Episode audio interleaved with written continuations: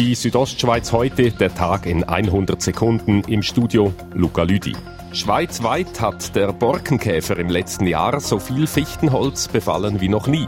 In Graubünden siehe es anders aus, sagt Marco Vanoni vom Amt für Wald- und Naturgefahren. Letztes Jahr haben wir rund 20.000 Kubikmeter Schäden gehabt, verglichen am Vorjahr, wo wir etwa 35.000 Kubikmeter Schäden hatten. Zum Vergleich, einzelne Bäume haben zwischen 2 und 5 Kubikmeter Holz.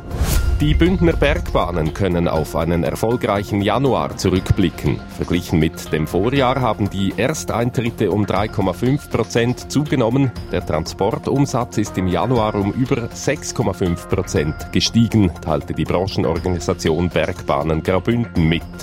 In der ganzen Schweiz wurden heute Sirenentests durchgeführt. Geprüft wurde sowohl der allgemeine Alarm als auch der Wasseralarm. In Graubünden hätten alle Sirenen des allgemeinen Alarms funktioniert. Beim Wasseralarm haben wir bei einer Sirene eine Rückmeldung gekriegt, dass es eine Störung gegeben hat. Und dieser Störung können wir jetzt nachher nach. Sagt Jürg Meier vom Amt für Militär- und Zivilschutz. Wo die Störung auftauchte, werde nicht kommuniziert.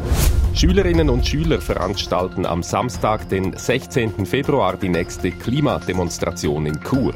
Am Samstag aus gutem Grund. Dass es nicht mehr darauf ankommt, ob wir jetzt die Schule schwänzen oder nicht, sondern dass, dass es wirklich nur ums Klima geht. Sagt Rosalina Müller, OK-Mitglied. Die Südostschweiz heute, der Tag in 100 Sekunden, auch als Podcast erhältlich.